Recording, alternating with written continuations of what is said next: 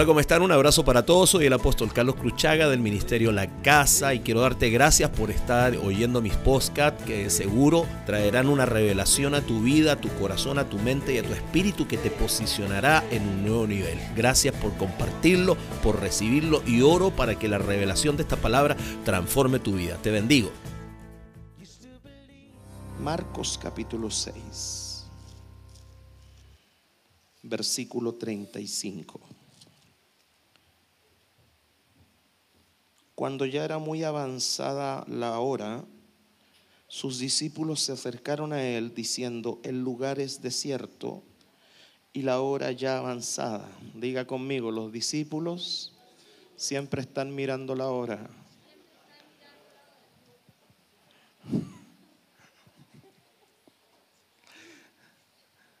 Lo voy a decir otra vez por si acaso alguien no lo escuchó. Los discípulos siempre están mirando la hora. ¿Qué le dijeron a Jesús? El lugar es desierto y la hora ya muy avanzada. Pastor, ya, ya hay como cinco horas ministrando, pastor, la gente le está dando hambre.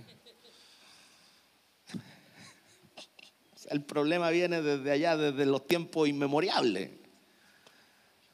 Mira lo que dice. El lugar es desierto y la hora ya muy avanzada. Gran intervención de los discípulos. El maestro estaba arriba de la pelota, ministrando, liberando, sanando y los discípulos preocupados de la hora.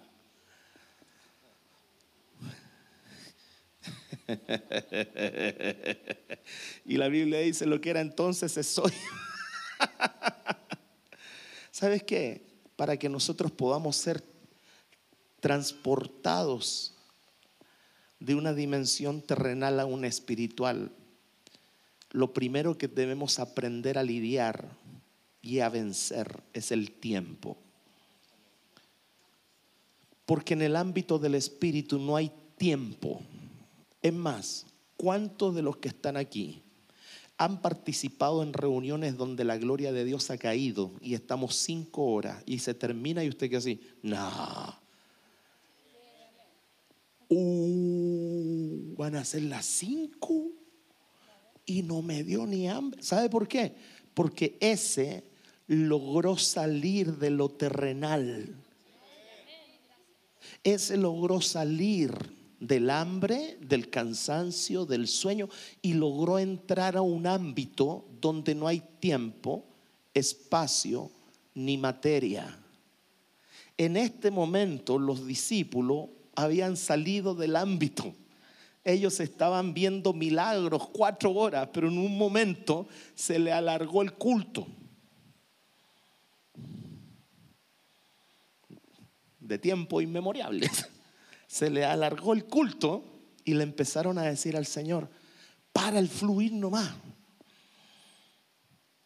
Porque ya, mira, se hizo muy tarde y el lugar es desierto. Fíjate, cuando ellos estaban en la gloria, no le importaba la hora ni el lugar. Cuando ellos salieron a mirar lo natural, sí les importó el lugar y sí les importó la hora. ¿Cómo está esta enseñanza para los discípulos? Podría serla para los puros discípulos y los discípulos de los discípulos. Cuando están en el lugar y recibiendo, aleluya, felices. No hay hora, no hay calor, no hay hambre. Pero cuando ya recibieron o ya sienten que recibieron todo lo que tenían que recibir, empiezan a mirar el lugar donde estuvieron y la hora y, entró el espíritu de Robin Hood. Diga el espíritu de Robin Hood. Y empezaron a hablar ellos por la gente. Porque la gente no se quejó.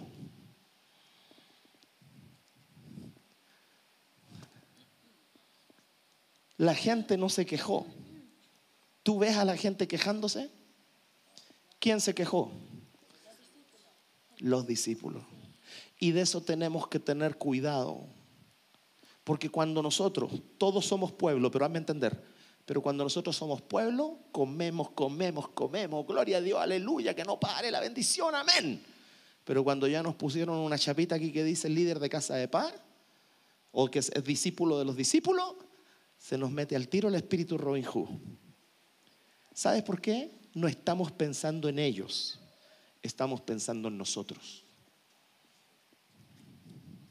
Sonría, diga amén, diga gloria a Dios, diga me duele, ay, ay, ay. Esto es un, es un plus para, para, los que quieren liderazgo y discipulado. Y mira la, la, la, la, bendición. Verso 36. Despídelos. El hermano Ramón se quiere ir. Despídelos para que vayan a los campos y a las aldeas de alrededor y compren pan, pues no tienen que comer. Fíjate, ninguno se estaba quejando, pero los discípulos estaban hablando por la gente.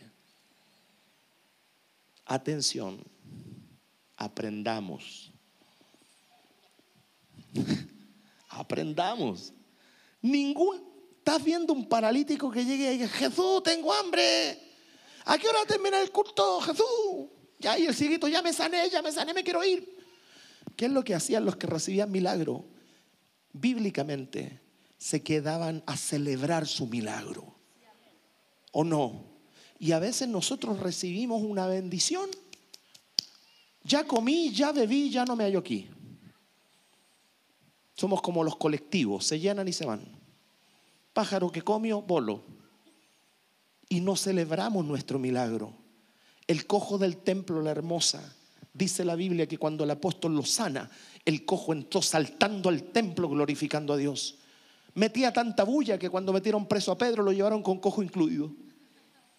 Sí, lo metieron preso con el cojo. ¿Sabe por qué? Porque Satanás no solamente quiere callar al que predica, sino también al que testifica. Mm, pero eso es otra historia. Entonces, ¿qué pasó aquí? Despídelos para que vayan a los campos y a las aldeas. Cierro el plus y compren pan, pues no tienen que comer. Fíjate, se cocieron, pero dígalo con voz así, como que le salga así, diga, se cocieron. Porque cada vez que tú le sales con una Jesús, Jesús te sale con otra peor. Respondiendo le dijo, dale vosotros de comer. Dale vosotros de comer. Ellos le estaban diciendo, échalos para la casa, y Jesús les dijo, ¿para qué vamos a parar la fiesta, viejo? denle ustedes de comer.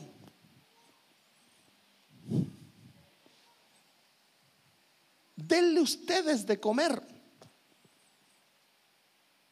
Cuando Jesús le habla a sus discípulos, Jesús quería sacar a sus discípulos de un ámbito tan natural y posicionarlos a ellos en un ámbito sobrenatural, donde les quería mostrar a ellos que ellos tenían la respuesta para la gente, que la respuesta no era echarlos, la respuesta estaba en ellos. Jesús no le dijo, oye, si tienen razón, hay que ser prudente. Jesús le dijo, no me los bajen de la nube, denles de comer, denles de comer ustedes ofrézcanle ustedes, denles de comer ustedes. ¿Sabe lo que le estaba diciendo Jesús a ellos? Jesús le estaba diciendo, en ustedes está la capacidad de alimentarlos a ellos sin necesidad de que ellos se vayan. Y los discípulos, gloria a Dios, tengo que irme porque ya es muy tarde. Y le echaban la culpa a la gente. Y la gente estaba puro celebrando. Jesús les habla. Sonrían. Denle vosotros de comer. Y ellos le dijeron, que vayamos y compremos pan por 200 denarios. Fíjate hacia dónde dispararon su mente. ¿Hacia dónde la dispararon? ¿Por qué será que cada vez que Jesús te envía a hacer algo poderoso, el primero que sale a colación es el billete? Quiero que les den de comer. Y los discípulos dijeron, ¡Ey! 200 denarios. ¿A dónde apuntaron? Al billete. Yo te digo algo. Cuando Dios quiere posicionarte a ti en una dimensión nueva, le va a hacer un bypass al billete. Dios tiene el poder de hacerle el bypass a la muralla llamada dinero cuando quiere usarte. Uno, dos, tres. Todo el resto tan millonario. Dios quiere hacerte el bypass. Los discípulos dijeron, 200 denarios no alcanzarían para toda esta gente. 200 denarios, ¿de dónde vamos a sacar para comprar? ¿Dónde vamos a comprar 200 denarios? Pero fíjate esto, Jesús no le estaba hablando del potencial económico. Jesús les estaba hablando de lo que ellos eran capaces de hacer. Cuando Dios quiere obrar algo, Él tiene el poder de traspasar por sobre la barrera del billete.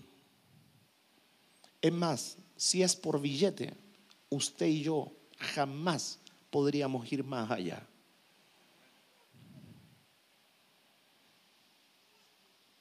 Doscientos denarios. Que vayamos y compramos pan por 200 denarios y les demos de comer. Pastor, en la mansa cachá. Usted la está pasando re bien ahí, recibe fuego, milagro, milagro, nosotros no sabemos qué hacer. ¿Por qué no los despide, pastor, si ya están saciados? No es que tienen hambre, se pueden desmayar. ¿Sabe de quién estaban ellos tratando de librarse? De ellos tener que seguir ahí. Yo le enseño algo. Cuando uno recién entra a una iglesia y recibe una sanidad de un dolor de cabeza, lo va a celebrar y va a adorar. Pero después con el tiempo, cuando ve que Dios le bendice, le provee, se le transforma. Qué rico que Dios te bendijo, hermano. Pero ya, ya, gloria a Dios.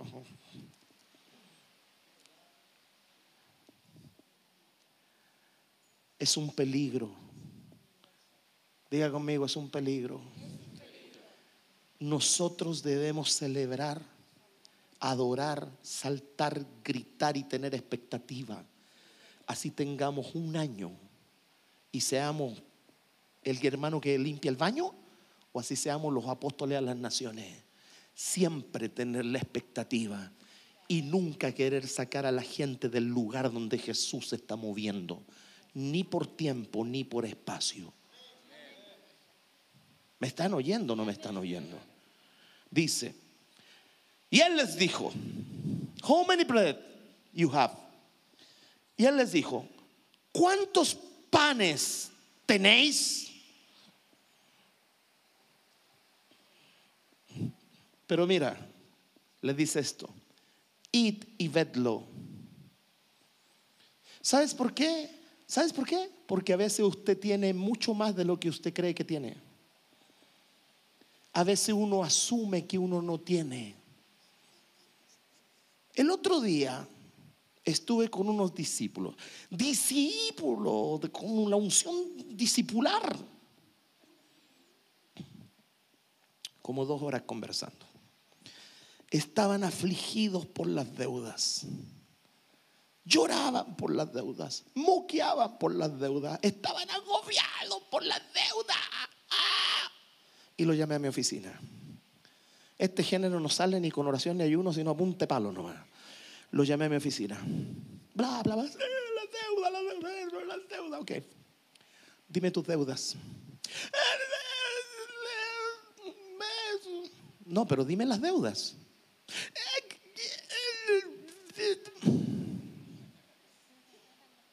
Oye, te digo, si ese discípulo estuviera aquí ahora porque anda de vacaciones celebrando, te, diría lo que él sintió.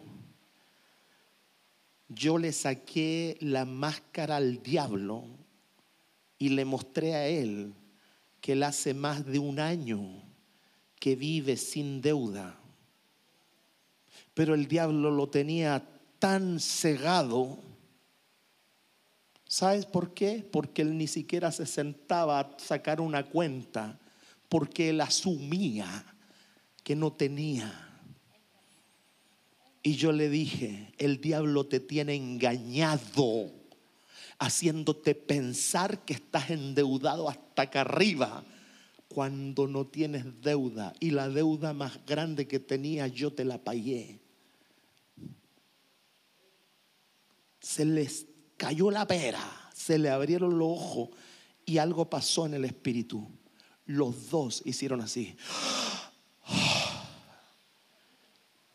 espiritualmente se les salió una carga. Yo le dije, el tema es este. No es que tú tengas deudas porque no tienes deuda. Se lo mostré con lápiz y papel. El tema es que el consumo tuyo y de tu familia es alto, que es otra cosa. Ah, diga, mmm, dígalo en lenguaje guru. Agoga ¿En quién go? Gogo. ¿Qué significa ahora entiendo todo?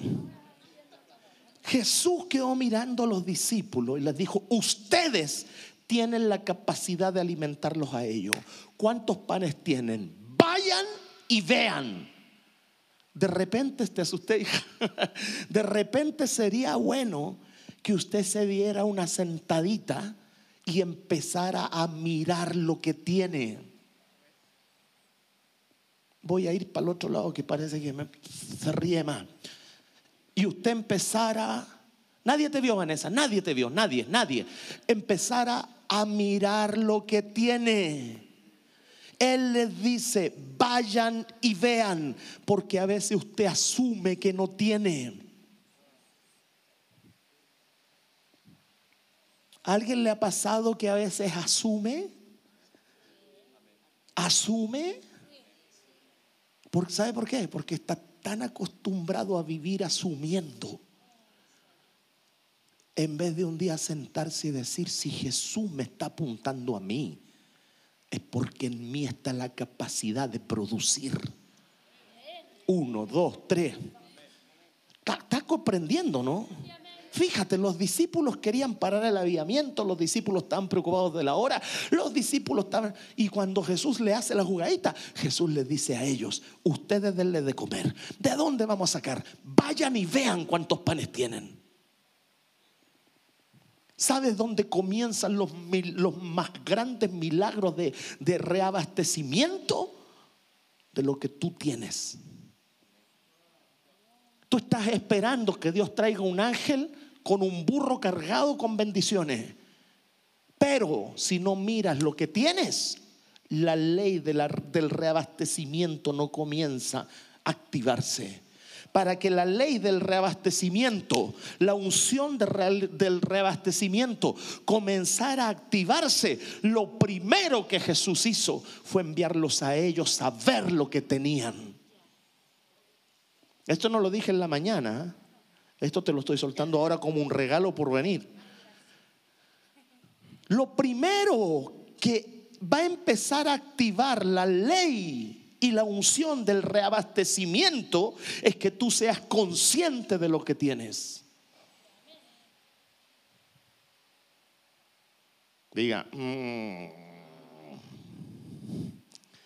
¿sabes que hay gente que se pasa reprendiendo al diablo porque no tiene? Pues no, no tengo, diablo, suelta mi economía. ¿Sabes dónde está el problema? Son malos administradores. Y son malos mayordomos.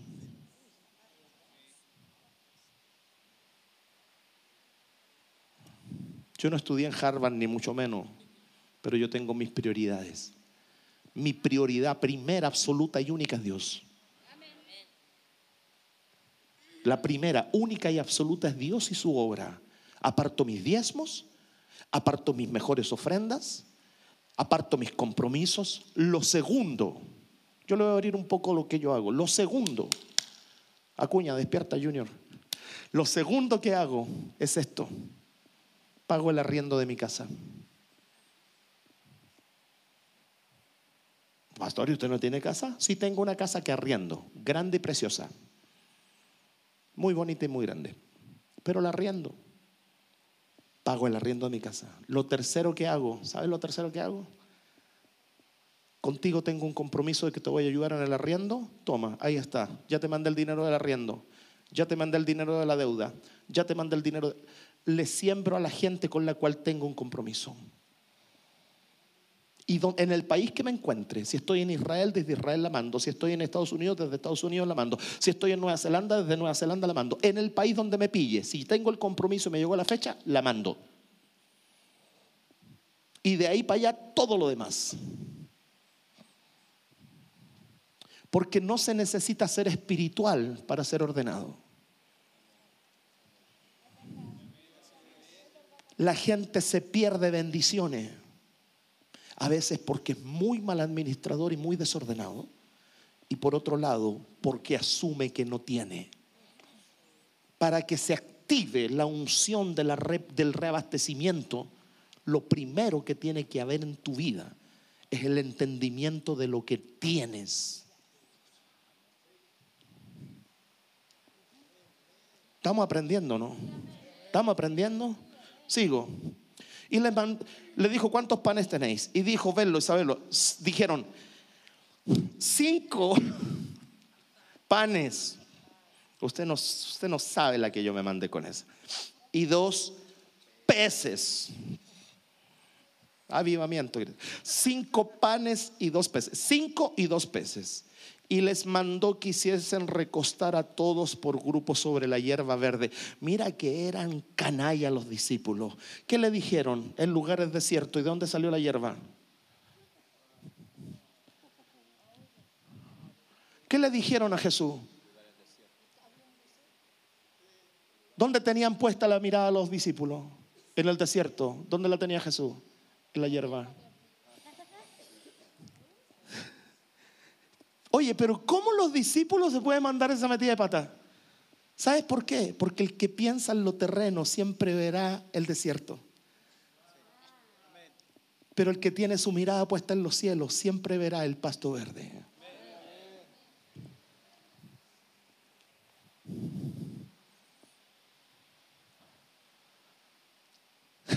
Jesús no los cambió de lugar.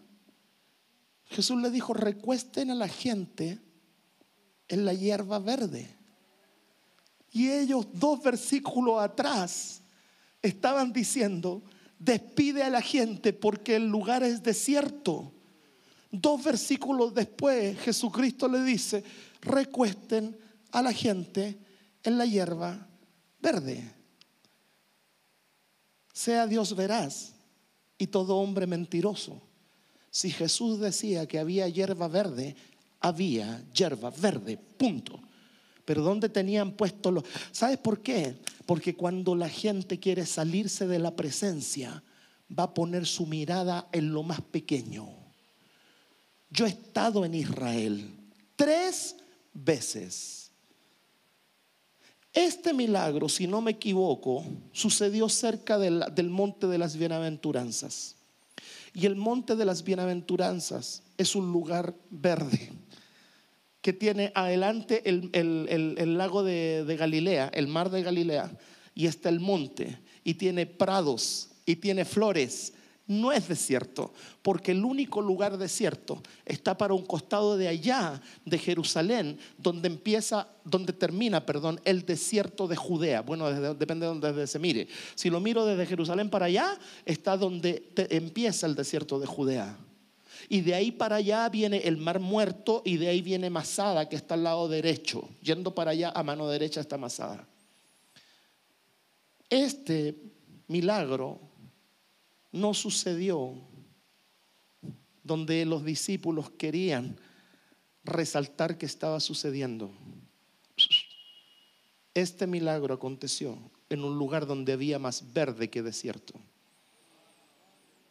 Porque Jesús los mandó, Jesús no les estaba mintiendo, Jesús los mandó a la hierba verde. ¿Cómo te movís 15 mil pericos para el lado de la hierba?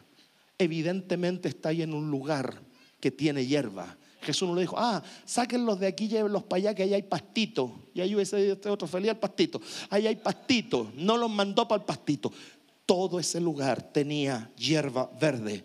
Y se recostaron por grupos de ciento en ciento y de cincuenta en cincuenta. De ciento en ciento se recostaron en grupos de ciento en ciento. Era una gran planicie llena de hierba. Y los discípulos que dijeron, es desierto. O sea, ojo, fijémonos lo que está pasando ahí. ¿Quiénes querían sacar a la gente del avivamiento? Los discípulos. ¿Quiénes estaban hablando por la gente? Los discípulos. ¿Quiénes estaban llorando por la gente? Los discípulos. ¿Quiénes estaban tratando de decirle a Jesús que el lugar era desierto? Los discípulos. La gente nunca reclamó. Por eso cuando a mí me viene alguien con el espíritu de Romijú, yo le digo, cuidado que estás a la puerta de ser un Absalón.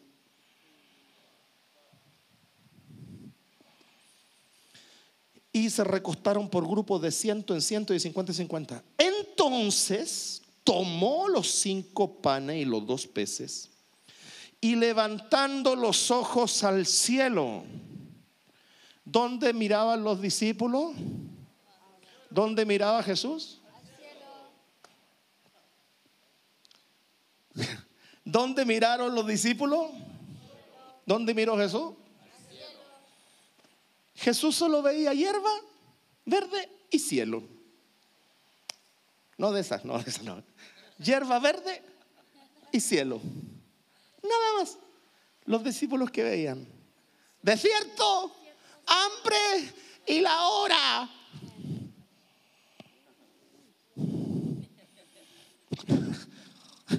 Digan los discípulos, mis discípulos, discípulos, discípulos. Somos discípulos, bien discípulos. Miraron el desierto, miraron la hora y miraron el hambre. Jesús que miró el pasto y el cielo. Todo esto es la antesala a que se active la unción de reabastecimiento. Entonces tomó los cinco panes y los dos peces y levantando los ojos al cielo, bendijo. ¿Qué hizo? Y ahora diga conmigo, solamente los que tienen su mirada en los cielos pueden abrir su boca en bendición.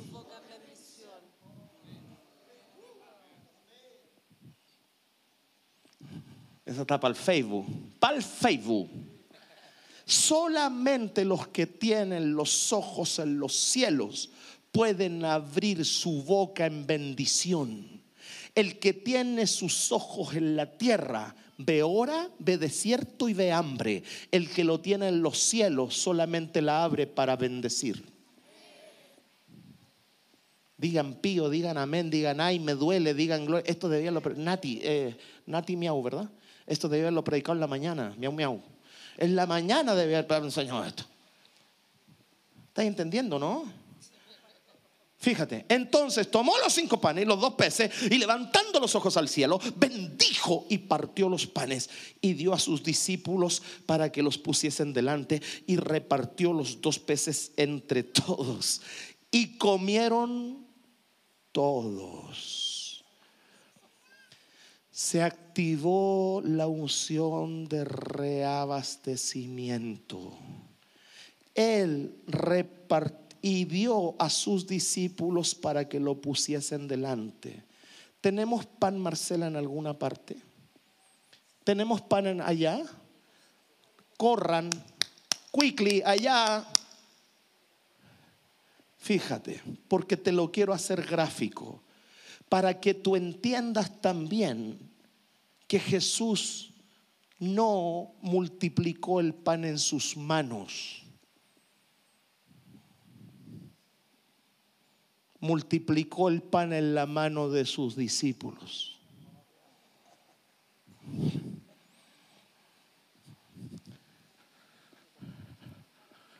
Corre Aníbal, corre, así como corría ayer en la playa detrás del que vendía palmerita.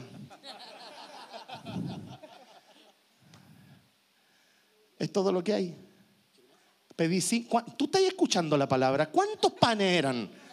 Cinco. O sea, esto lo miro como los peces. Miren, estos son peces. Es un discípulo. Un aplauso a Dios por mi discípulo.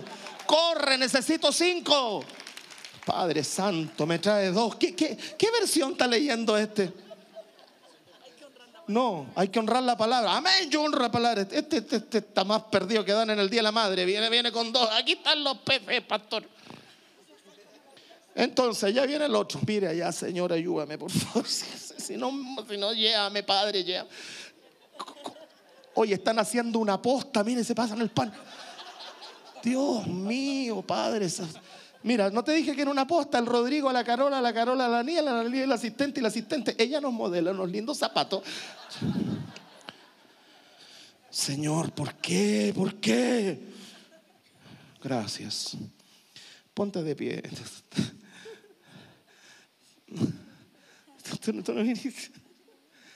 Ponte, ponte de pie. Ponte de pie. Gloria al Señor. Dame paciencia, pero dámela ya, si no olvídalo. Ponte de pie. Ya, ponte de pie tú también, ven para acá. Estás más delgado, ¿no? Uno, dos, tres, cuatro, cinco. Vamos a dejar a las dos cerebros para allá. ¿Se sabe el chiste de cuando se repartió? No, bueno, yo no. Dice la Biblia, entonces tomó los cinco panes. ¿Para qué les voy a pedir dos peces? A ver con qué me van a llegar. Un tarro jurel. Entonces tomó los cinco panes y los dos peces y levantando los ojos al cielo, bendijo y partió los panes y dio a sus discípulos. En realidad no son cinco, son doce. Uno, dos, tres, cuatro, cinco, seis, siete. Toda esa fila póngase ahí. Todos acá. Ahí están. Ya, pónganse rápido, rápido. Vamos a hacer parte de, vamos a hacerlo interactivo. Cinco panes, dos peces. Tomó el pan, lo dio gracia, lo partió. Usted está leyendo ahí y lo dio a sus discípulos. Lo bendijo, lo partió y lo dio a sus discípulos. Entonces viene. Ay, ¿qué pasó? Uno, dos. Fíjate. Repartió el pan a todo. Dice ahí eso, ¿no? Mandó una multitud de cinco mil personas mínimo, porque cinco mil más sin contar mujeres y niños, se cree que eran quince mil. Pero dejemos solamente la multitud de cinco mil. Entonces tomó los cinco panes y los dos peces, levantando los ojos al cielo, bendijo y partió los panes y dio a sus discípulos para que los pusiesen delante y repartió los dos peces entre todos. Les dio un pedacito de pan y un pedacito de pez entre todos. Y luego de eso los mandó a la gente. Vayan a darle a la gente. Vayan, vayan, todos le dan un pedacito. Fíjate, ponme atención. Mientras te llega el pedacito. Atrás también hay gente mirando con cara no almorzado. Sí, la cuchitril salta y salta. Fíjate, se te acabó. Ya. Fíjate, el milagro si ya lo repartieron, vuelvan si usted no tocó. ¿En qué momento le dije que se lo comiera? Yo le dije que, le dije que se lo comiera. Escúpalo. No, no, no. Siéntense. El milagro no pasó en la mano de Jesús. El milagro pasó en la mano de los que repartían.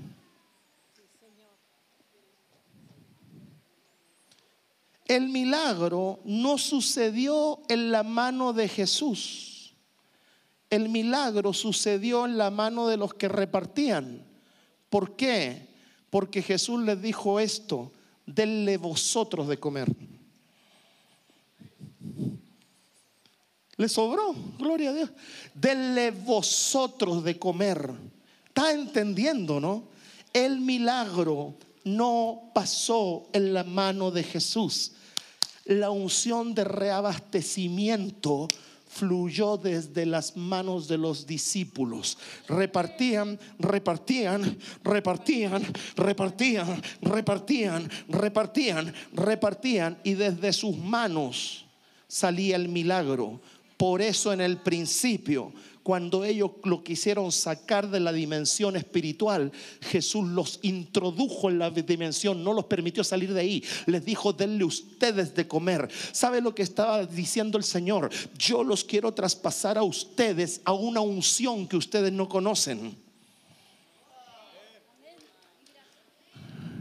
Sí, pastor, pero eso fue 2200 años atrás. Jesus Christ is the same yesterday, today, and forever. Say with me Jesus Christ is the same yesterday, today, and forever. ¿Qué significa? De tal manera amó Dios al mundo. Que, no, ¿qué significa? Jesucristo es el mismo ayer, hoy y por los siglos. Eso significa que lo que fue ayer es hoy y será mañana. Eso significa que si yo tengo algo que asumo que no tengo, pero de repente me doy cuenta que lo tengo y lo pongo en la mano de Jesús, Jesús lo va a bendecir, me lo va a traer de vuelta para que yo me lo coma todo. No, porque la unción de reabastecimiento se trae multiplicación y movimiento mientras yo voy repartiendo. Ponme atención, siempre parto ministrando de esa esquina. Cuando de repente me han puesto cuatro filas, 80 personas caben más o menos, 70. ¿Cuántas caben de lado a lado, mujeres? Gloria a Dios. De esa punta a esa punta. Me han puesto tres filas. Te le digo, el que primero le pongo la mano encima, recibe 10 pero al que le pongo la mano al último recibe 8400. Porque en la medida que imparto, se me sigue añadiendo. En la medida que imparto, se me sigue añadiendo. Cuando ellos repartían la unción que ellos no conocían de reabastecimiento, fluía desde sus manos. ¿Qué es lo único que querían hacer los discípulos? Salir de ahí. Si Jesús le hubiese hecho caso, ellos se pierden el poder accesar a una dimensión que no conocían. Y el mismo Jesucristo que dio esa unción para que desde las manos de los discípulos fluyeran el reabastecimiento, es el Jesús que le cantamos hoy día, que Él es nuestro Rey. Pero si usted no tiene conciencia y claridad de lo que tiene,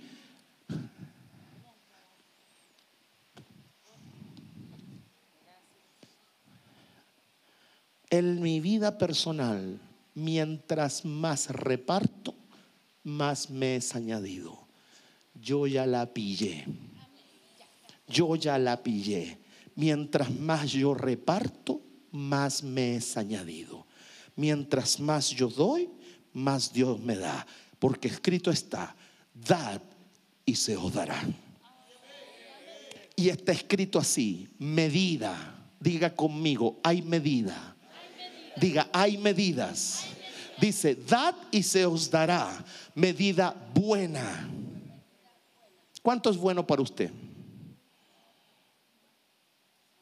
O los completos de corbata. ¿Cierto? Eso es bueno para todos. ¡Ah! Avivamiento. Porque esto no es bueno. Esto es bueno que te traigan el completo así, con todas las cochinadas encima. Aleluya, bendecido de tu siervo.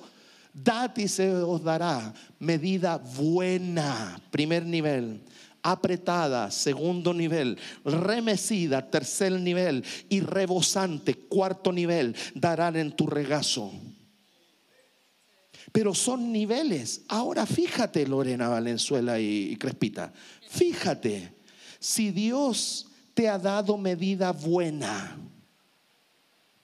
para traspasarte a la medida abundante y te traspasó a la medida abundante, ¿por qué sigues dando como si tuvieras medida buena?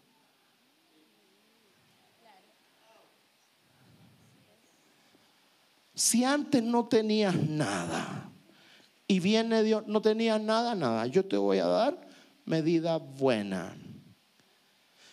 Si tú sigues dando como si no tuvieras nada, no te pasas a la medida buena. ¿Medida buena? ¿Cuál es la otra? Abundante. No te pasas a la medida abundante. Porque me dio bueno. El Señor me dio bueno. 20. Te voy a dar tres nomás. Eso no refleja lo que recibí. El Señor me dio 20. Toma, ahí tenía 8. ¿Qué hago con eso? Me traspaso a la dimensión del abundante. Pero si en la dimensión abundante sigo dándole los 8, me frené solo. Porque en la dimensión en la que estoy, debo dar hablar, declarar y vivir en relación a esa dimensión. Por eso se les estanca. Porque recibí abundante, pero sigo dando bueno nomás. Después pasan a la dimensión del remecido. Remecido. Pero siguen dando como si fueran abundantes nomás. Diga conmigo, lo que yo doy representa cuánto tengo. ¿Qué están haciendo las discípulas? Pensando en los que les toca el aseo. Nada más que eso. Tratando de sacar a la atmósfera, simplemente miran las migajas de pan. ¿A quién le toca el aseo? Y la que le toca el aseo no se queja. Entonces tomó los cinco panes, los bendijo y comieron todos y se saciaron. Diga conmigo, la unción de reabastecimiento es para saciar. Dígame, ¿cuántos de los que está aquí solo por casualidad alguna vez ha comido hasta quedar a ombligo parado? El resto nunca ha comido hasta quedar con el ombligo parado, ¿verdad? que se acomodan así. Copa que les entre un poquito más. ¿Verdad que sí? Sí, se acomodan. Unos golpecitos por acá. Seguimos. A ombligo parado. ¿Verdad que sí? O sea, usted sabe lo que es estar saciado. Pero fíjate, fíjate, la unción de reabastecimiento no solo sacia, verso 43. Y recogieron de los pedazos doce cestas llenas. Y de lo que sobró de los peces. No solo repartieron, no solo comieron a ombligo parado, sino que les sobró una canasta por cada uno.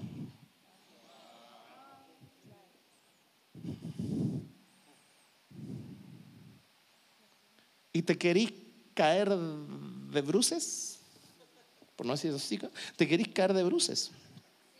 Fíjate, según los estudiosos del cachureo, eso que les gusta estudiar, las canastas que dice aquí, las cestas, perdón, cestas, porque en, en el otro milagro dice canastas, estas cestas, ponme atención, ¿de dónde salieron las cestas? ¿De dónde salieron las cestas? Voy a esperar que paren ahí de risa. ¿De dónde salieron las cestas? ¿Qué estaba haciendo Jesús en ese lugar?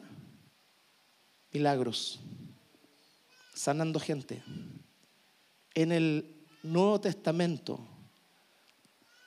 habían dos tipos de transporte para los paralíticos. Uno en las camillas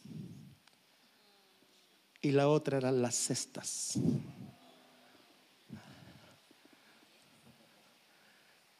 Llevaban enfermos en camilla y los llevaban adentro de canastos. de dónde aparecieron las cestas de los que antes venían en ellas. Fíjate, los llevaban enfermos dentro de un canasto y después el Señor utilizaba ese mismo canasto para echar ahí todo lo que sobraba. ¿Y de qué porte tiene que ser un canasto para que quepa una persona? Depende de la persona, ¿no? ¿Ok? Para que quepa, si quiero que me quepa la, Sandra, me cae dentro de un estuche lápiz. Pero si quiero que me quepa el gallego, tiene que ser, no sé, así, pero de allá. ¿Verdad que sí? Porque depende de la persona el porte de la canasta. Sobraron 12 cestas del tamaño de una persona al alto y al ancho llena.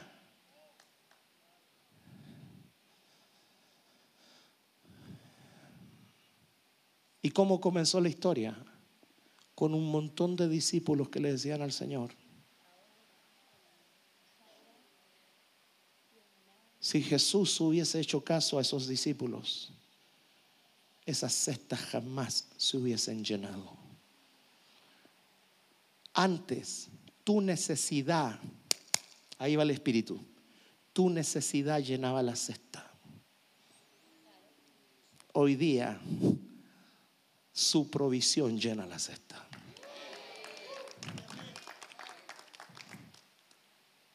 Lo que yo te estoy soltando, jamás nunca lo habías escuchado.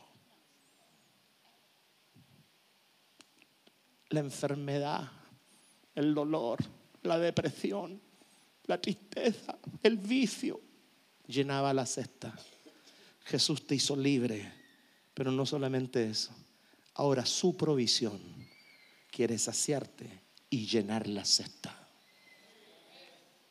Gracias. Sé que todos tienen sus cestas bien llenas, no necesitan. Ustedes ya tienen cesta 1, cesta 2. Quisiera que volviera el tiempo en el cual un milagro nos hacía saltar una tarde entera. Todo lo que tú no celebras, terminas deshonrándolo. Y todo lo que deshonras lo pierdes. Deshonra a tu mujer, la vas a perder. Porque va a venir cualquiera a decirle lo que tú no le dices. Deshonra, deshonra cualquier cosa y otro le va a dar valor. Porque todo lo que tú deshonras lo terminas perdiendo. Y yo te amo a ti. Pero si hay alguien que yo quiero que se sienta cómodo en esta casa, es Él. Si hay alguien a quien yo debo honrar en esta casa, es a Él. Recogieron de los pedazos doce cestas llenas y de lo que sobró de los peces.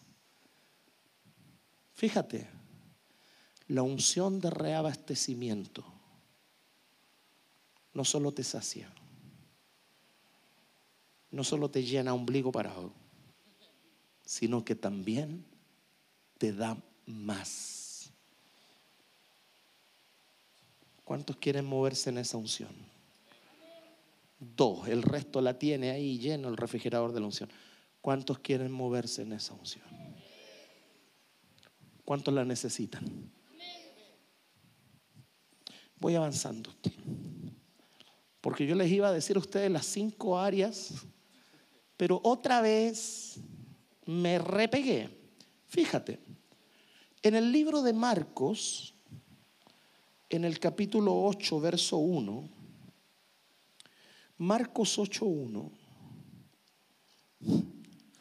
dice así, en aquellos días, el que acabo de leer era el 6, me paso al 8.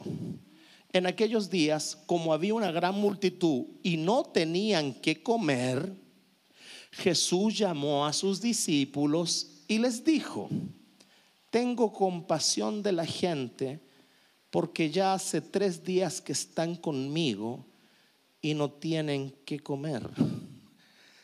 Fíjate cómo cambia la cosa ahora. Los discípulos alegaron porque el culto se alargó.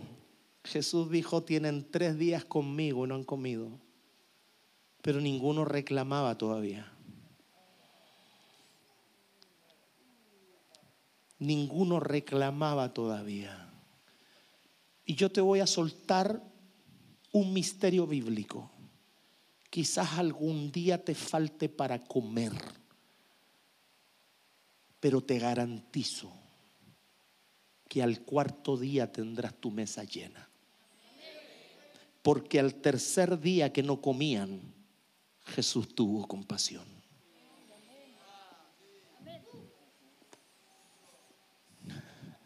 Ponme atención lo que te estoy diciendo. Ponme atención. Quizás no vas a tener un día. No digo que no tener un día. No tener dos días. No tener tres días. Pero te lo garantizo que el cuarto día vas a tener. Porque ahí dice que al tercer día Jesús dijo, no han comido, yo tengo compasión de ellos. No sé si usted está aquí. Diga amén, diga. ¿Qué tal si le da un aplauso al Señor para creer que usted está acá? Pero ¿dónde está el punto? Fíjate, tres días que están sin comer. Pero ¿qué le dice? Fíjate, tengo compasión de la gente porque hace tres días que están conmigo. Pastor, yo llevo 20 días sin comer. Estoy seguro. Porque esos 20 días lo que menos he hecho es estar con Jesús.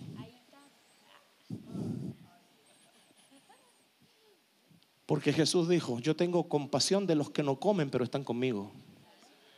Jesús no dijo, yo tengo compasión del que no come, pero anda por allá bailando la macarena. Yo tengo compasión del que no come, pero está conmigo.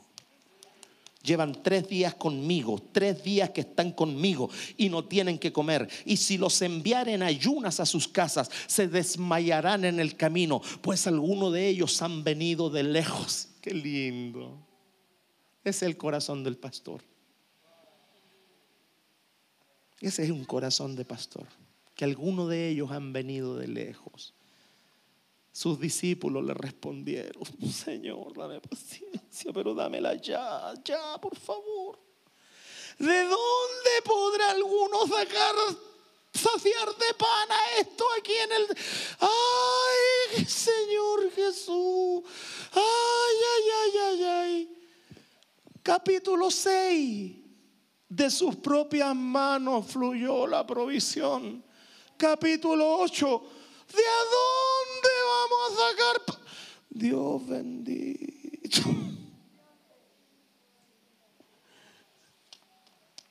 Capítulo 6. De sus propias manos fluyó la provisión. Capítulo 8. Jesús los prueba. No tienen que comer. Quiero despedirlos. Porque algunos y los discípulos ¿Y de dónde podríamos sacar pan para ellos?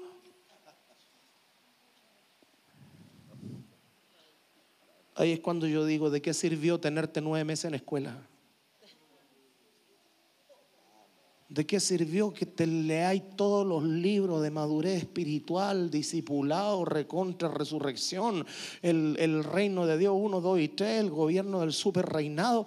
Y cuando llega el momento, despierten al mes, cuando llega el momento, cuando llega el momento, ¿de dónde vamos a sacar pan?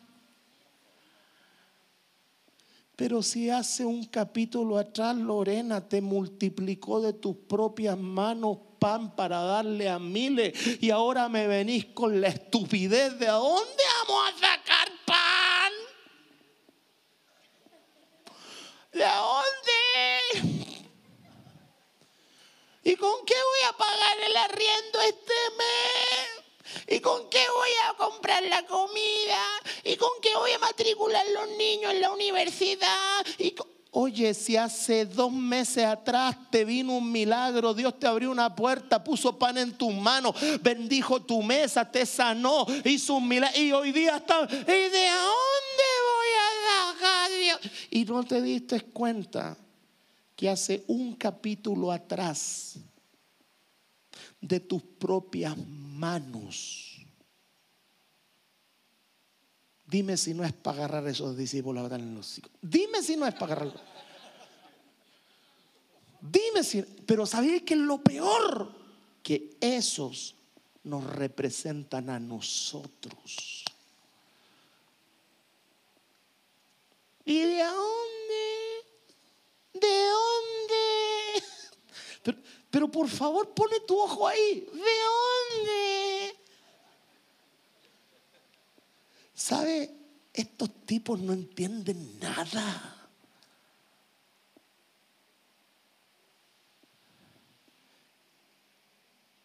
¿Podrá alguien sacar, saciar de pan a esto aquí en el desierto? Él les preguntó otra vez, ¿cuán, ay Dios, este Jesús es maravilloso. ¿Cuántos panes tenéis? Ellos dijeron, siete, por lo menos tenían dos más que la vez pasada. Pero fíjate, tenían dos panes más que la vez pasada y estaban urgidos. La otra vez tenían cinco, ahora tenían siete. Tenían dos panes más, siete. Entonces mandó a la multitud que se recostase en tierra. ¿Ya cambiamos de pasto a tierra? Y tomando los siete panes y habiendo dado gracias, los partió y dio a sus discípulos. Ah, no, termina. Y dio a sus discípulos. Hizo exactamente lo mismo. Yo, si hubiese sido el Señor, me los agarro a charchazos y los partió y dio a sus discípulos para que lo pusiesen delante y los pusieron delante de la multitud. Tenían también unos pocos pececillos. Oye, ya no eran dos peces, eran unos pocos, o sea, tenían más de dos. Fíjate, la vez anterior tenían menos, ahora tenían más. Y los bendijo. Y mandó también que los pusiesen delante. Y comieron y se saciaron y recogieron de los pedazos que habían sobrado siete canastas.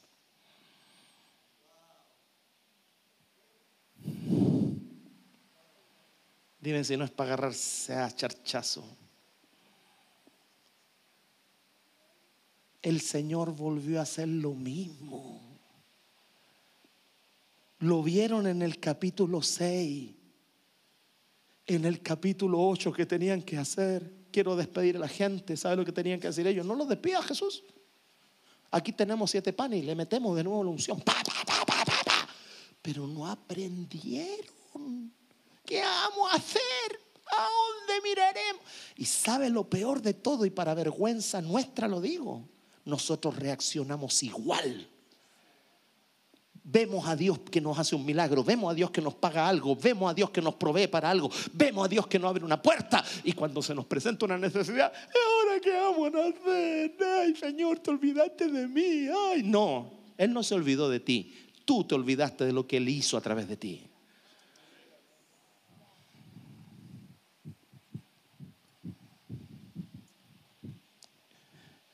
Eran los que comieron como cuatro mil. ¿Cuánto habían alimentado en dos capítulos ya? Cinco anterior y cuatro ya tenía nueve mil por parte baja con un kilo de pan. Cinco primero, siete después. Doce pancitos. Mira el que está a tu lado y dile, estamos mal, dile. Y luego, entrando en la barca con tus discípulos, vinieron a la región de, Dalmanuta. Oye, ¿esa dónde será? Eso es como todos los perritos se van al cielo. Dalmanuta. Sigo, voy concluyendo. Verso 14. ¿Dónde quedé? En el verso 11. Diga, 11. 12, para el dedito, 12, 13, 14. ¿Cuántos números hay entre el 11 y el 14? 3, 11, 12, 13, 14, pastor. 3.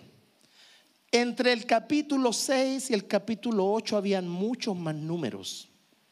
Pero entre lo que acaba de pasar aquí, del verso 11 al verso 14, solo hay tres números. Diga tres números. Entonces la distancia era más corta, ¿no? Verso 14. Habían olvidado de traer pan.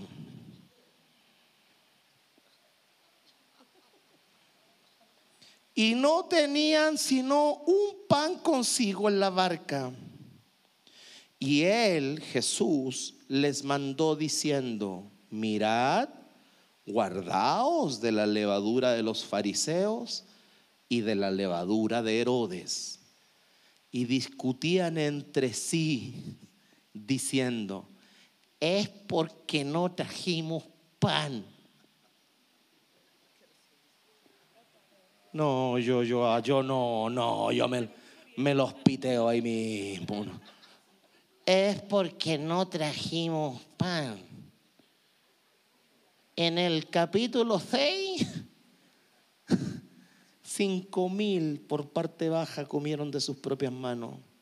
En el capítulo 8, cuatro mil comieron de sus propias manos.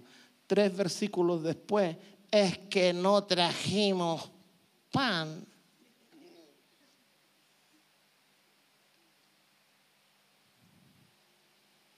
Y usted puede creer que esa estupidez humana nos representa a todos nosotros en algún momento de nuestra vida. Es que no tenemos pan. Pero dime si no es para matarlo, hija. O sea, si tú estás viendo que te resultó una vez, te resultó dos veces, te estoy tratando de enseñar otra cuestión y me salís con la tontera que no tenés pan. O sea que yo pido que venga el mismo pez que se tragó a Jonás, me aparezca debajo de la barca, te lanzo y que te tire a lo profundo y vos de ahí te moriste. O sea, no podí ser tan bruto. Y discutían, entre- es que no trajimos pan, piña. Eso es para los que vieron la película. Piña. Versículo que sigue. Teniendo, no, no, no, no, no, no, hijo, te me saltaste como 10 versos. Y entendiendo Jesús les dijo, ¿qué discutís porque no tenéis pan? No entendéis ni comprendéis, aún tenéis endurez. Ahí está el problema. ¿Sabe por qué usted no ve lo que Dios hace? Porque tenemos un corazón duro. Tenemos un corazón duro. Jesucristo le dijo, ¿cómo no me estás entendiendo? O sea, no estás percibiendo, entendiendo ni papa. Pan, dijo, no. ¿Qué discutí? Porque no tenéis pan. ¿Cuántos kilos por parte baja? Dos panes por cabeza, los que comieron, porque comieron hasta, que se saciaron. Cinco mil por dos son diez mil panes. Un kilo de pan son diez panes. ¿Cuántos kilos de pan se necesitan para atender los cinco mil? Considerando que se comen dos cada uno. La mansa cacha de panes. Después en el segundo milagro, Lorena, cuatro mil, dos por cabeza, otra mansa cachada de toneladas de pan que salieron de sus propias manos. Y arriba de la barca están con la soberana estupidez. No trajimos pan.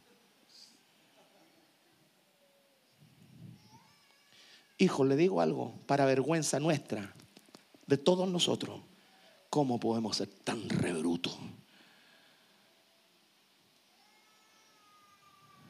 Mire, el niño está llorando por todos nosotros. Aún tenéis, fíjate, aún tenéis endurecido vuestro corazón. Fíjate, milagros fluían de sus manos, pero su corazón todavía estaba duro. Voy terminando. Teniendo ojos no veis y teniendo oídos no oís. Y mira lo que le dice. Y no recordáis. Y no recordáis. Y no recordáis. Ahí está el problema. Se les olvidaba rápido. ¿Sabes cuál es el problema nuestro? Se nos olvida rápido que antes éramos unos pobres pelafustanes, que antes estábamos en depresión, en dolor, en amargura, que antes nos intentamos matar y suicidar, que antes andábamos drogados, volados, andábamos por allá perdidos en el pecado y que Él tuvo de nosotros misericordia, nos rescató, nos levantó, nos sanó, nos dio una nueva vestimenta, cambió nuestra manera de hablar, sacó los garabatos de nuestra vida, nos liberó de los vicios, pero cuando nos viene el problema, ¡ah! ¿Sabe por qué? Porque se nos olvidó todo lo que Él ha hecho con nosotros y a través de nosotros.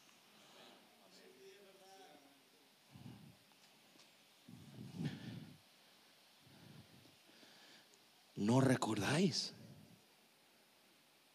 ¿Es que acaso no te acordáis cuando andáis botado en la calle? Miau completo, curado hasta las patas y que hoy día Dios transformó tu vida. ¿No te acordáis que tomabais hasta el agua el florero? Y al otro día la cabeza se te partía. Y que hoy día tienes descanso, tienes paz. ¿No te acuerdas que antes estaba en la depresión, en el dolor? Y que Él rescató tu vida del hoyo y ya no tomas pastillas para los nervios, ya no, ya no te vienen las crisis de pánico. ¿Se te olvidó?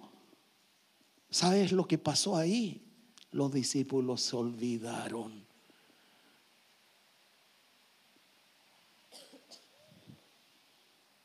Voy terminando mejor. Ya no conté nada de las cinco asignaciones.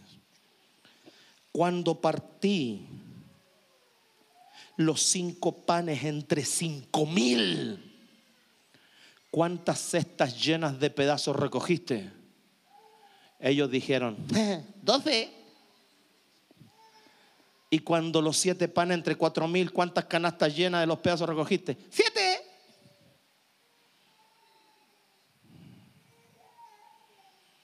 Diga, a veces me mato solo. Se habían olvidado de todo, pero en realidad no se habían olvidado porque todavía se recordaban. ¿Y sabes dónde apuntó Jesús? Lo dije en la mañana. Jesús no apuntó a cuántos comieron solamente. Jesús apuntó a cuántos sobró. Porque cuando Él interviene, todo sobra. Él apuntó hacia cuánto te sobró. Él intervino todos. Y sabes, 12 cestas llenas, cinco cestas. Yo me hubiese quedado callado, pero te hubiese quedado callado. Yo me hubiese quedado callado. Yo no abro mi boca. Yo me amarro al mástil ahí, la lengua. Y no abro mi boca para tratar de decir una estupidez. Doce cestas ellos dijeron siete, verso 21, y les dijo, ¿cómo aún no entiendes? Es que si diezmo me va a faltar, ¿cómo aún no entiendes? Es que si ofrendo no voy a tener para pagar la luz mañana, ¿cómo aún no entiendes. Es que si sirvo mucho me voy a agotar y me va a doler la espalda. ¿Cómo aún no entiendes? Yo hay días que me he levantado, me ha acostado reventado, hijo, reventado de cansado, donde caigo arriba de la cama. Pero antes de dormirme yo le digo, Señor, yo te pido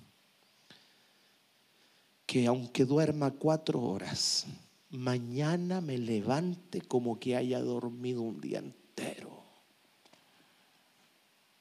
Porque una de las manifestaciones de la unción, del reabastecimiento, es cuando Dios reabastece tus fuerzas.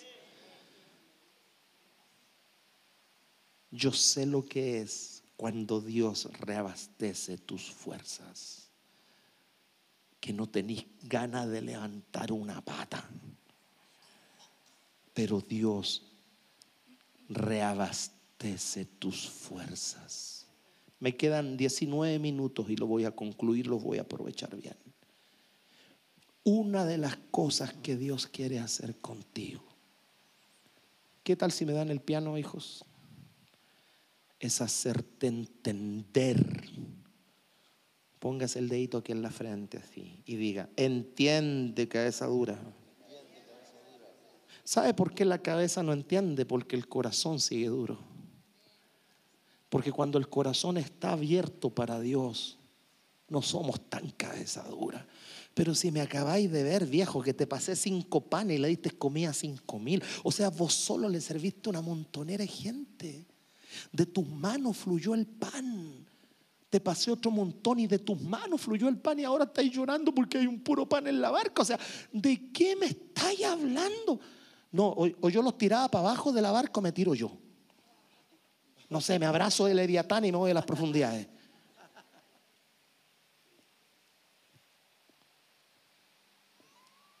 Rápido se nos olvida.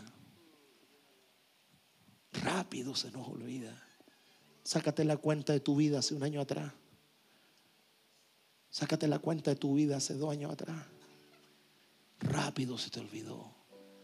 Pronto te olvidaste. Ellos se demoraron tres versículos en olvidarse. Tres versículos. Tres. En el verso 11 lo vieron, en el 14 se les olvidó. Y otra vez ponían su mente en la necesidad. Otra vez lo único que miraban era la necesidad. Se les olvidó se les olvidó. ¿Cuántas cosas se nos ha ido olvidando en el camino? Porque las vemos normales.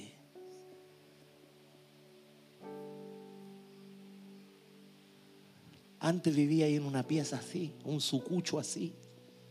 Hoy día tenía una casa. Y se te olvidó.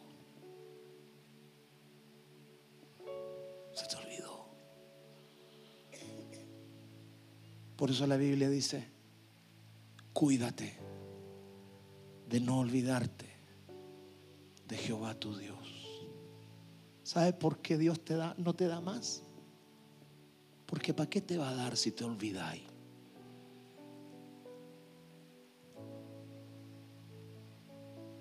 Dios conoce mi corazón. Y una de las virtudes, por así decirlo, que por gracia Dios me dio a mí, es que tengo un corazón agradecido. Yo le doy gracias cada día a mi Dios. Cada día Cuando, préstame mi teléfono, se me está cayendo un versículo acá, lo veo así. Um, ¿Sabes? A la gente se le olvida. ¿Quiere que le diga un versículo autóctono de nuestro país? A la vaca se le olvida.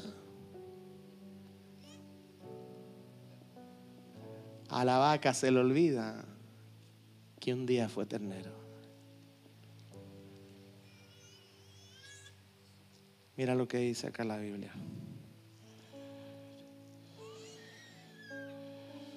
Sharabasoto.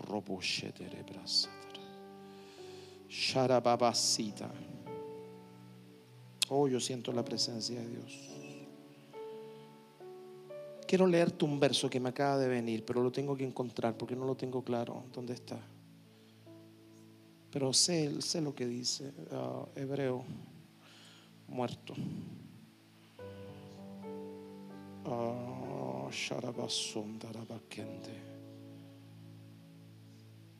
Yo quiero que mientras yo busco el verso, tú te tomes, te tomes un minuto para reflexionar. Dios tiene tanto para darte.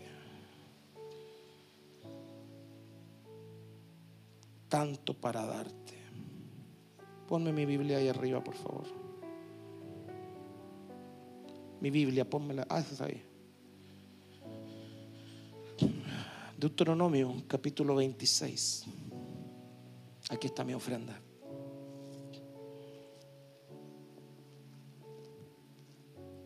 Deuteronomio 26.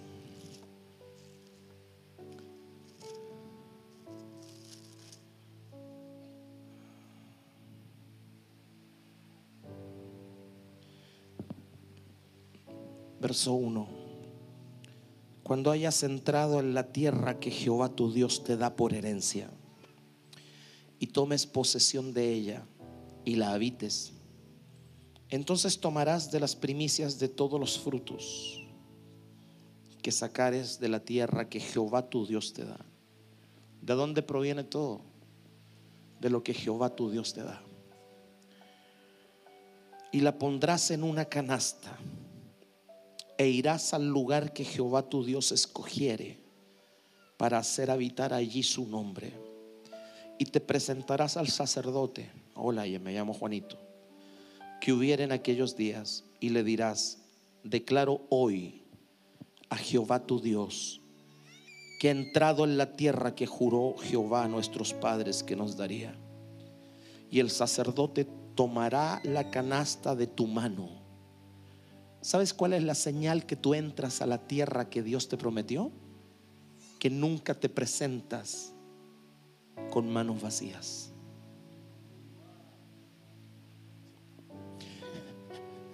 estoy bendecido, estoy preparado, estoy en la tierra que Jehová me prometió. Y cuando llega el momento de la ofrenda, se te activa la vejiga. Cuando llega el momento de traer la ofrenda, no hay testimonio de haber entrado a la tierra. Estás leyendo, ¿no? Estás leyendo, ¿no? Y el sacerdote tomará la canasta de tu mano y la pondrá delante del altar de Jehová. Verso siguiente. Entonces hablarás y dirás delante de Jehová tu Dios, un arameo a punto de perecer fue mi padre, ponme atención, el cual descendió a Egipto y habitó allí con pocos hombres, y allí creció y llegó a ser una nación grande, fuerte y numerosa, y los egipcios nos maltrataron y nos afligieron y pusieron... Mira, ¿sabe lo que él hace? Él comienza a contar su historia. Usted no me está entendiendo. ¿Saben lo que él hace? Él agarra la canastita. Está buena esta canastita. Está bonita esta canastita. Te la regalamos nosotros, ¿no? ¿No? Que, de repente, oh, qué lindo, usted me lo regaló. Ay, qué linda. Ah, no, la pastora, no, ya ni se le regaló. Ven para acá, que tenéis pinta sacerdote. Párate ahí. Párate ahí, mujer. La canastita. Mira qué linda está la canastita. Le pasa la canasta al sacerdote.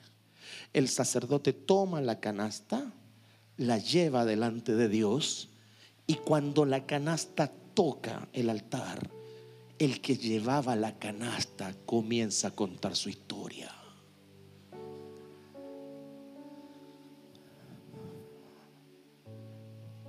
Tú cuentas la historia, pero el altar no tiene ni una canasta.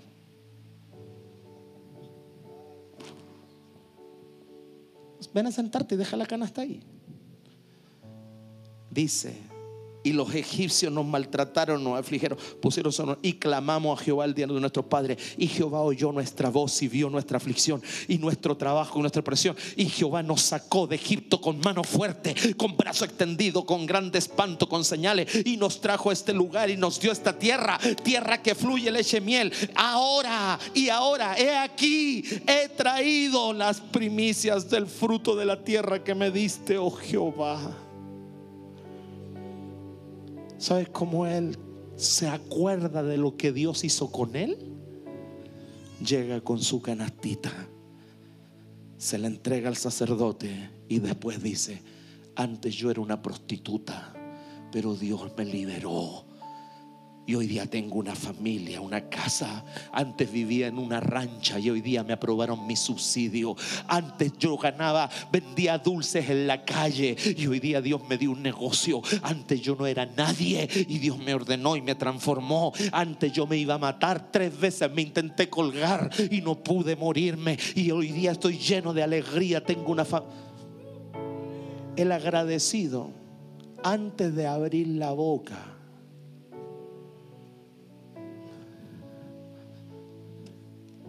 primero trae la canasta. Ya no te gustó el mensaje. Antes, Señor, yo tenía que buscar entre los recoeco, voy a ocupar una palabra chilena, entre las rendijas ahí del piso de madera, monedas para ir a comprar pan. Hoy día ya no. ¿Sabe por qué? Ponte de pie. Porque a mí no se me olvida lo que Él hizo conmigo.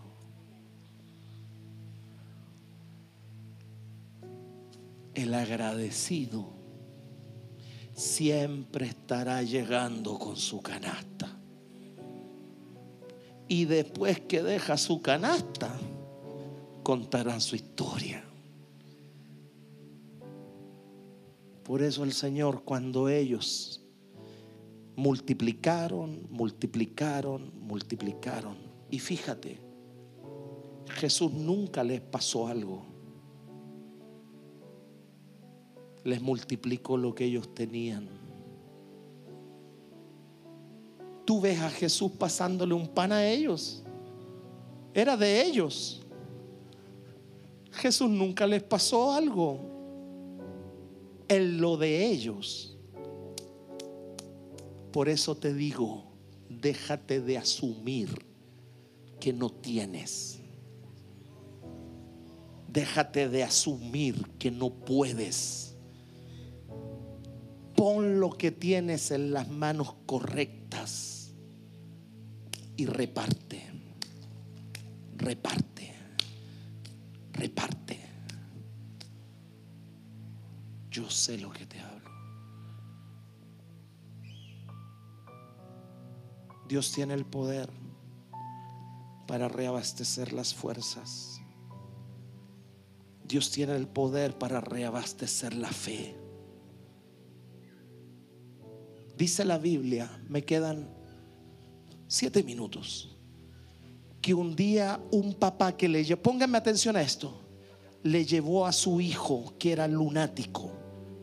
El papá le dice así, él le dice, si puedes haz algo con mi hijo, porque el demonio lo atormenta. Y Jesús le dice, cree. Y, el papá le dice, creo. ¿Han leído ese verso? Ayuda mi incredulidad. ¿Lo han leído?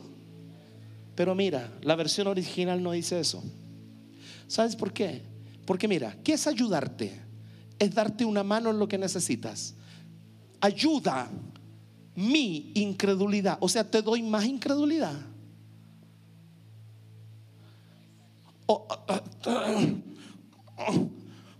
ayuda mi incredulidad. O sea, ayuda mi incredulidad. Perfecto, te, te doy más. ¿Me estás pidiendo ayuda? ¿En qué? En mi incredulidad. Ayuda a mi incredulidad. Te doy más incredulidad entonces, si en eso me estás pidiendo ayuda. Ojo, ese verso es oscuro. Porque lo que tú lees no es lo que verdaderamente dice.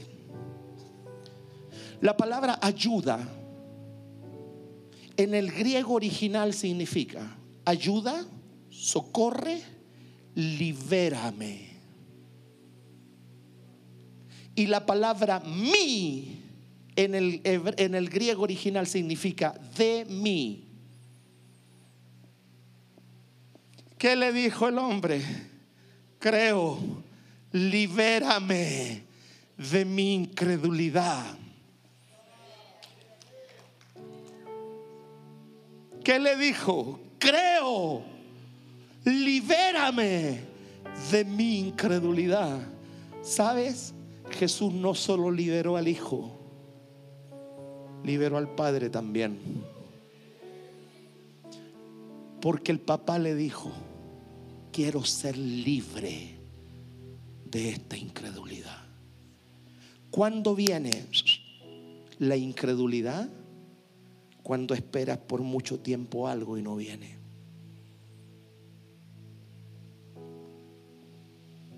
Él esperó durante muchos años la sanidad de su hijo. No venía. La incredulidad lo agarró. Pero un día llegó Jesús. Ponme atención. Hoy día yo voy a orar por ti para que la unción de reabastecimiento esté sobre ti. Fe, finanzas, fuerza, pero las otras dos te las dejo para otro día. Ahí te puedo sacar otro mensaje, ¿no? ¿Sabe por qué? Porque la hora ya está avanzada. Despídelos. Yo quiero orar por ti. Espero que el Señor te haya bendecido por medio de este podcast que acabas de terminar de oír y que la presencia de Dios y la palabra de Dios haga vida en ti. Te invito a que compartas todo este material que de seguro bendecirá a mucha gente, a muchos hermanos, a muchos pastores. Así que te invito, comparte y haz correr esta bendición. Que tenga una linda tarde, una linda mañana, una linda noche, un lindo día, no lo sé, pero te bendigo en el nombre de Jesús.